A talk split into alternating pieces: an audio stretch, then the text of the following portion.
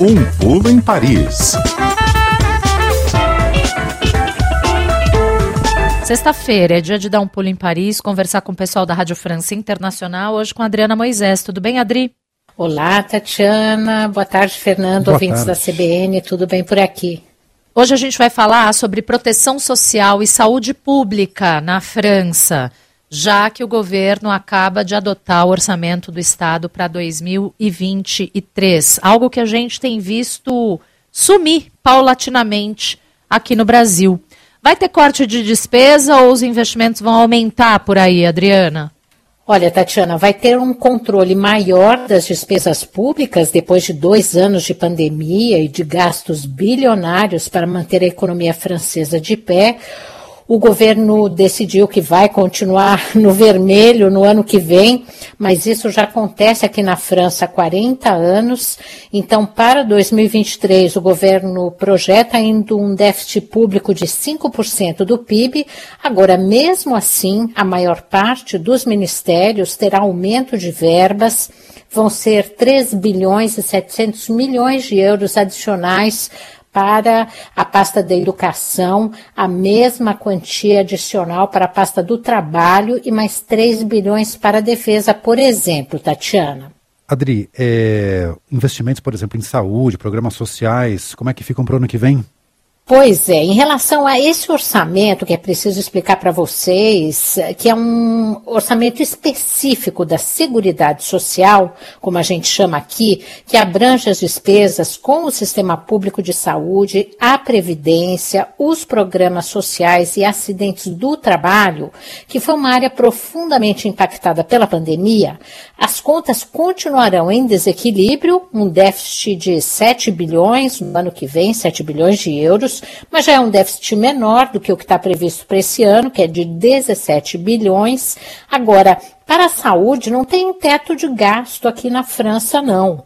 O governo vai continuar a investir no sistema público hospitalar, em programas de vacinação e prevenção de doenças. É sempre bom a gente lembrar que a França é extremamente generosa nessa área, com médicos, exames de laboratório, de imagem, remédio, tratamento dentário, próteses, aparelho de surdez, óculos e hospitais praticamente gratuitos varia apenas de acordo com a renda da pessoa. Essa é uma missão que é financiada pelo Estado com a receita dos impostos pagos pelos contribuintes. Claro, haverá alguns ajustes, remédios, por exemplo, que acabam sendo ultrapassados, que são considerados de menor eficiência, vão sair da lista de reembolso do Ministério da Saúde, mas globalmente há medidas novas e interessantes, particularmente para as mulheres. Dá para citar algum exemplo ou alguns exemplos, Adri?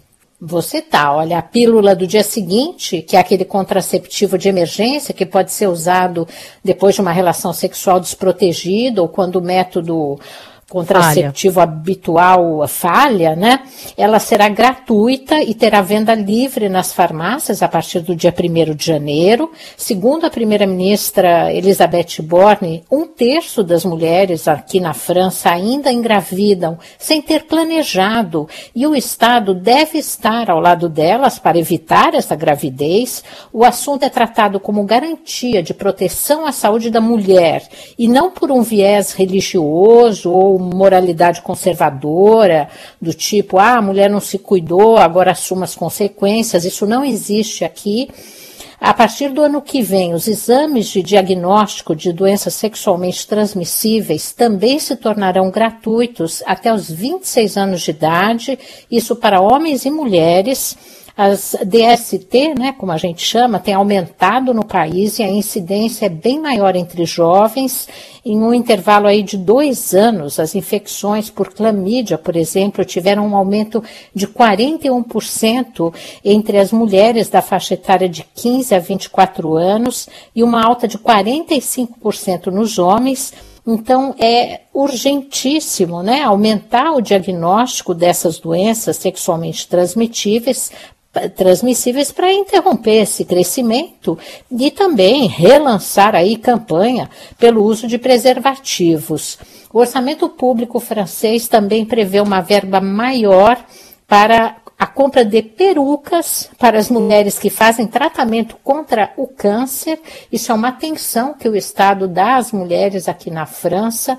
E para aquelas que criam os filhos sozinhas, a ajuda financeira do Programa Social de Assistência às famílias, que era já concedida até o primeiro ano de entrada da criança na escola, foi ampliada e vai ser concedida até agora o quinto ano e ela teve também seu valor aumentado, Tatiana.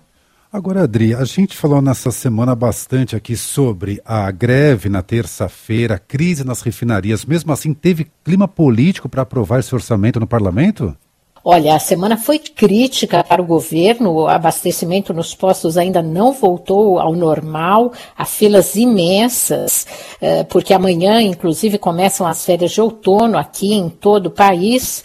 Mesmo assim, na quarta e na quinta-feira, o governo tentou aprovar esses dois projetos orçamentários na Assembleia Nacional, porém, com a maioria relativa que tem nessa legislatura e diante de 3 mil emendas apresentadas pelos partidos de oposição, muitas com o intuito de aumentar as despesas sociais, a primeira-ministra acabou recorrendo a um artigo constitucional, o 49.3, que permite a adoção dos projetos do executivo sem votação dos deputados. Esse recurso é muito mal visto porque ele passa em cima do parlamento, né? Então pegou muito mal essa decisão do governo, mas não havia outro meio porque o objetivo era realmente obstruir por várias semanas esse a, a, a, a votação desses projetos. Imediatamente a oposição apresentou aí duas moções de, de de censura que vão ser analisadas na próxima segunda-feira. Uma foi apresentada pela, pela coligação de extrema-direita, outra pela coligação de extrema-esquerda. Elas não têm nenhuma chance de serem aprovadas.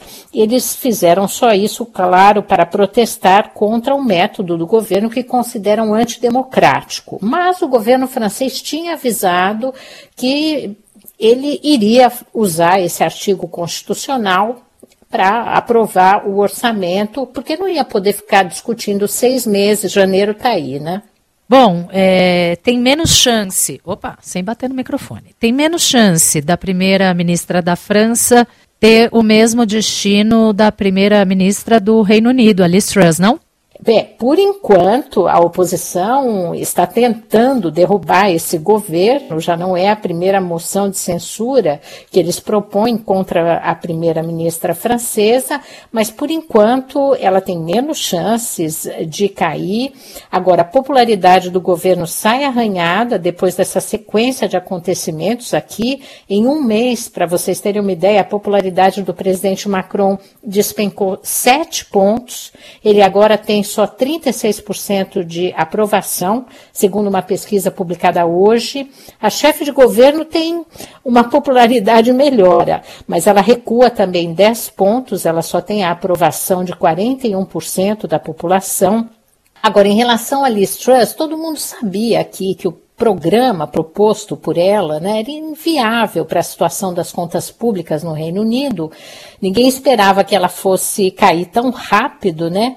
Agora, a lição que a gente está tirando disso tudo, Tatiane e Fernando, aqui na França, é o que já se sabe há muito tempo. O Brexit foi uma catástrofe para os britânicos, quer dizer, esse populismo enganoso que tomou conta de vários países nos últimos anos, aqui na Europa, em outras regiões do mundo, no Brasil, ainda não acabou de fazer estragos. E vídeo constrangimento da nova primeira-ministra de extrema-direita da Itália, né, que assumiu o governo agora, tem poucos minutos, essa semana vazou ali na imprensa italiana que um áudio do Silvio Berlusconi dizendo que ele reatou laços com o presidente russo Vladimir Putin, recebeu de presente de aniversário 20 garrafas de vodka e uma cartinha gentil do líder que está ameaçando a Europa e o mundo com uma guerra nuclear.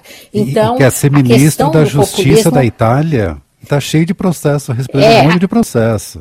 É, a, a, essa questão do populismo e da extrema-direita precisa ser avaliada realmente. Os povos precisam acordar para isso, né? E para ver o que está acontecendo na prática no mundo, cada vez a situação se complicando mais ainda. Mas tem político aí disponível para fazer política melhor do que essa.